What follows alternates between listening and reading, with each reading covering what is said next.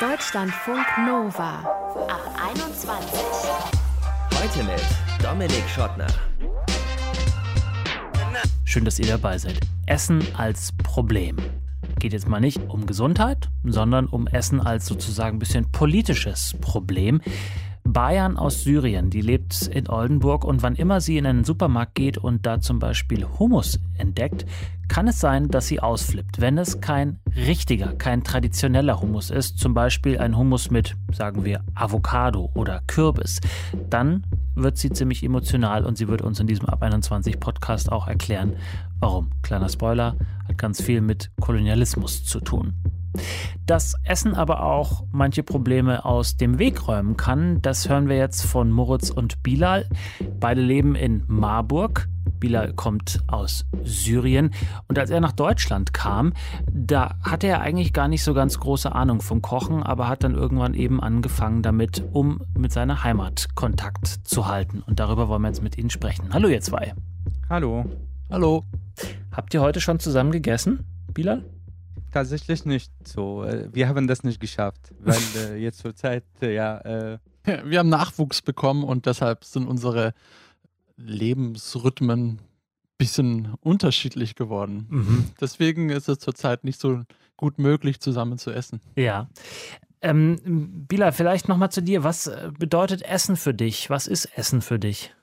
Ja, Essen ist für mich, äh, würde ich sagen, so Erinnerung, schöne Erinnerung an meine Mutter, an meine Familie und so. Mhm. Ja. Und ich habe gesagt, als du nach äh, Marburg gekommen bist, äh, hat Essen eine Rolle gespielt. Was, wie hat es dir geholfen? Ja, ich habe viel in Events und so verschiedene Orte hier in Marburg mit Studenten und so habe ich viel gekocht und viel gemacht und das war für mich quasi äh, sozusagen der Weg, dass ich äh, neue Menschen kennenlernen kann und schnell ohne dass ich äh, wirklich gut Deutsch sprechen kann, mhm. weil äh, ich finde, Essen ist quasi gemeinsame Sprache für alle Menschen. Ja, geht durch so, den Magen. Alle, äh, ja, genau. Aber sag mal, aber, alle, alle verstehen. Aber Bilal, du hast ja. doch, du konntest doch gar nicht kochen, oder? Ich dachte, du hattest mit Kochen nicht so viel zu tun, als du noch in Syrien gelebt hast. Wo, wie ja. hast du einfach probiert dann? Ja, in Syrien habe ich nicht so wirklich äh, gar nichts gekocht, sondern selten. Aber hier habe ich mich damit beschäftigt, äh, mhm. dass ich, weil für mich auch äh, der Geschmack ist auch großes Gefühl für mich und wirkt bei mir wirklich viele Sachen von Vergangenheit und von, von ist verbunden mit bestimmten Orten, mit bestimmten Menschen und so.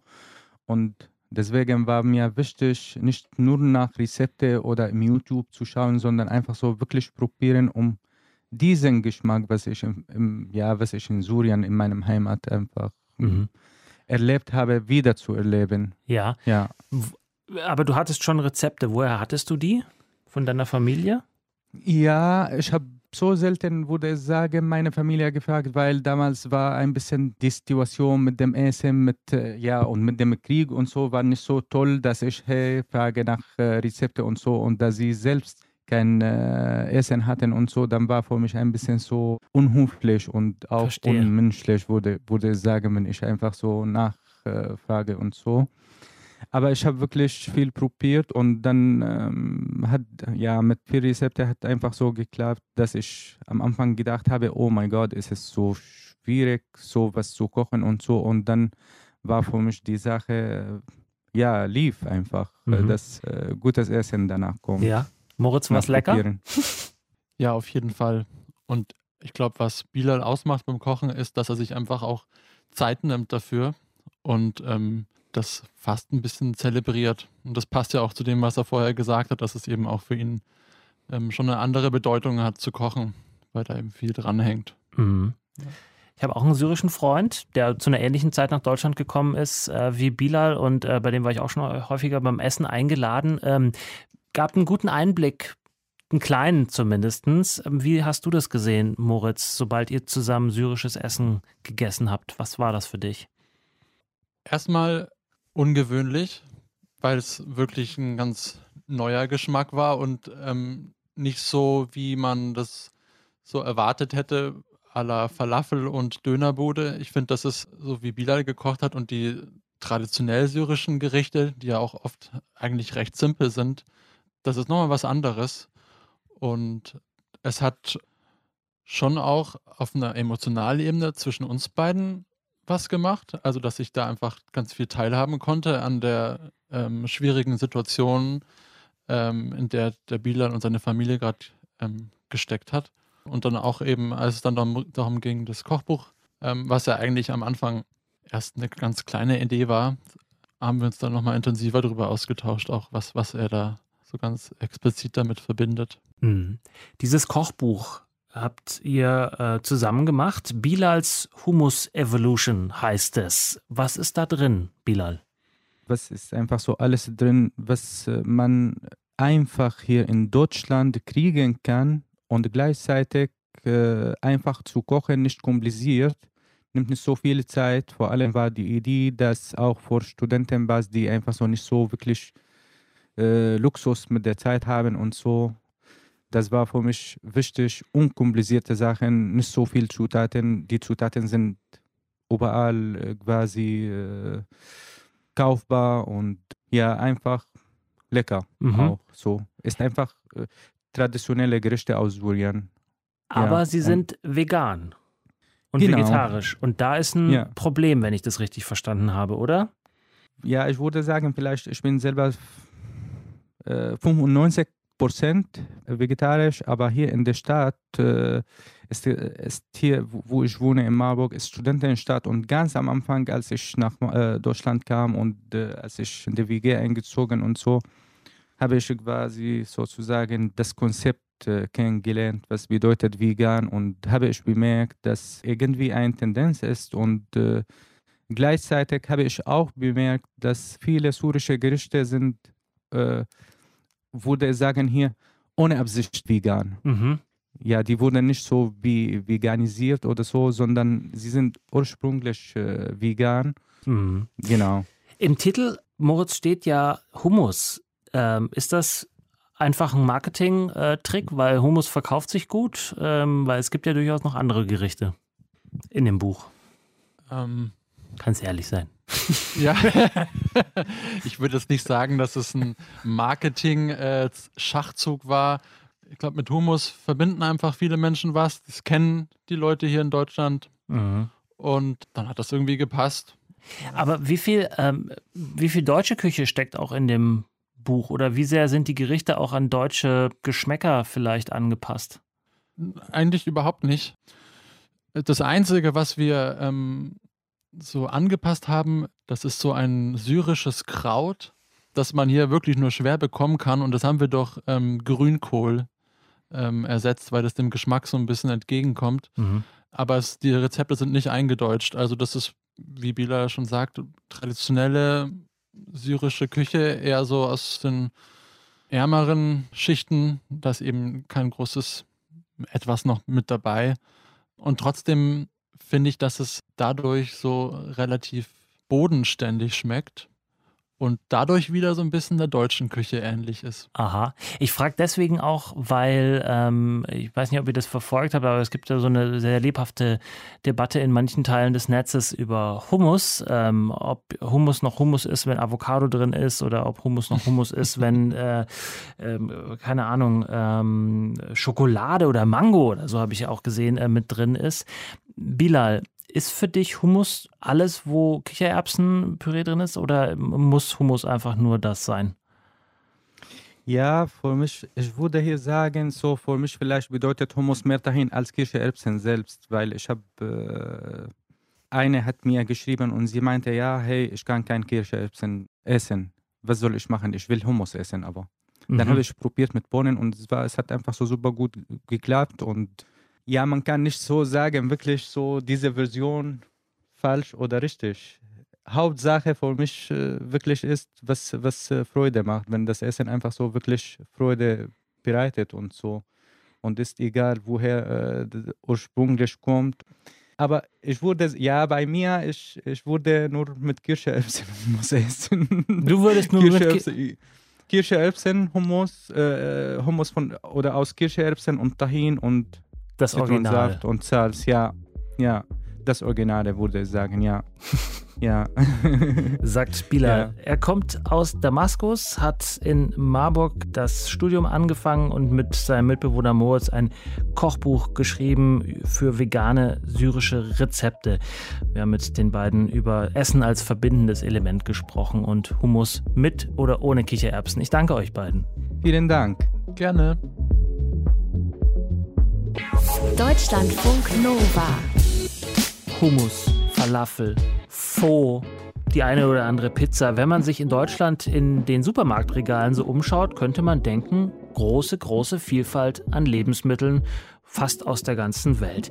Andere Menschen sehen diese Vielfalt ein bisschen problematisch. Wenn zum Beispiel Hummus mit Kürbis oder Mango oder Schokolade gemischt und gehypt wird, dann ist das für Bayern nicht so lustig. Sie kommt aus Syrien, lebt in Oldenburg und macht da ihren Master in Erziehungswissenschaften. Hallo Bayern. Hallo. Wenn du jetzt einkaufen gehst im Supermarkt und siehst so Hummus mit Avocado oder Curry, ähm, hast du da äh, direkt schlechte Laune? Ähm, nicht unbedingt eine schlechte Laune, aber ich würde diesen Hummus besonders gar nicht kaufen. Okay, ähm, weil du nur den reinen Hummus gut findest oder was ist, was ist das Problem mit Curry oder Avocado-Hummus? Es geht mir hier nicht um das Essen an sich. Es geht mhm. mir darum, dass Menschen aus dem Nahost, sage ich jetzt mal, aus ganz unterschiedlichen Gründen, ähm, egal, Aussehen, zugeschriebener Religion oder auch aufgrund ihrer Kultur diskriminiert und ausgeschlossen, zum Teil auch rassistisch behandelt werden. Und was haben diese Menschen als Bestandteil ihrer Kultur zum Beispiel? Hm, die haben dann Hummus. Dann wird dieser Hummus einfach genommen, beziehungsweise sein Name wird in deutschen Firmen produziert. Sein Rezept wird geändert. Da werden Mango, Curry, Karotten, Schokolade oder was auch immer eingefügt ähm, bleibt aber immer noch Hummus, aber nur aus der Sicht der deutschen Firmen, aber niemals aus der Sicht der betroffenen Menschen. Und mhm. dann wird dieser Hummus in Supermärkten verkauft und dementsprechend werden Gewinne auch gemacht. Also Hummus auf diese Art und Weise zu produzieren und vielleicht ähm, aus Supermärkten als Hummus mit Mango oder mit Karotten oder Avocado zu kaufen, ist ja keine Anerkennung der arabischen Kultur oder dem arabischen Essen. Überhaupt nicht.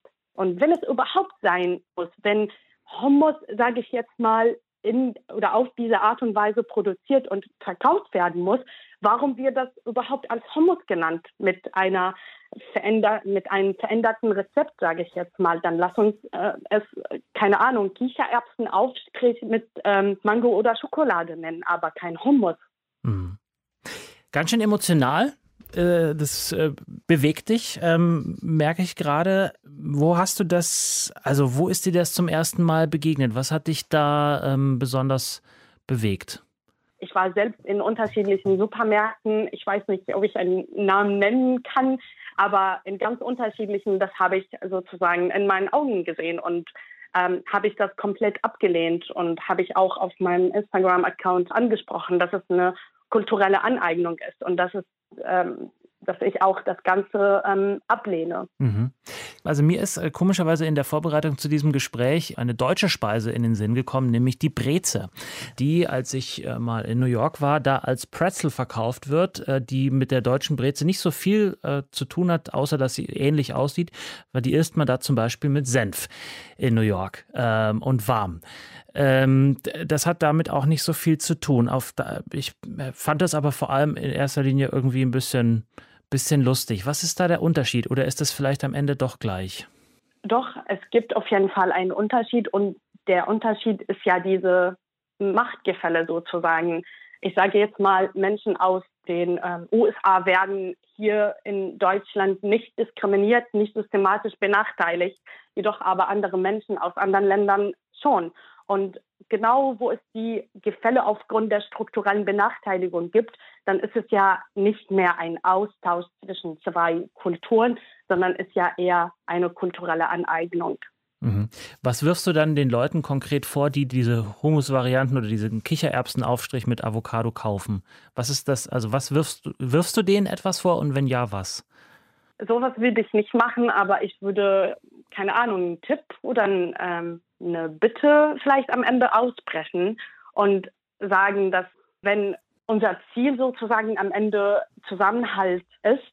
Und wenn wir auch dazu beitragen wollen, zu ähm, mehr Zusammenhalt, zu mehr Verständnis und mehr Anerkennung und Wertschätzung der gesellschaftlichen Vielfalt beitragen können, ist es ja so, wenn wir, wenn deutsche Menschen, sage ich jetzt mal, in arabische, in türkische, in syrische, libanesische Restaurants einfach gehen, dort mit den Menschen reden, sie kennenlernen und ähm, mit ihnen ins Gespräch kommen und vielleicht dort dann ihre Kultur anerkennen und nicht sozusagen ihren Hummus aus ähm, deutschen Regalen, aus deutschen Supermärkten kaufen.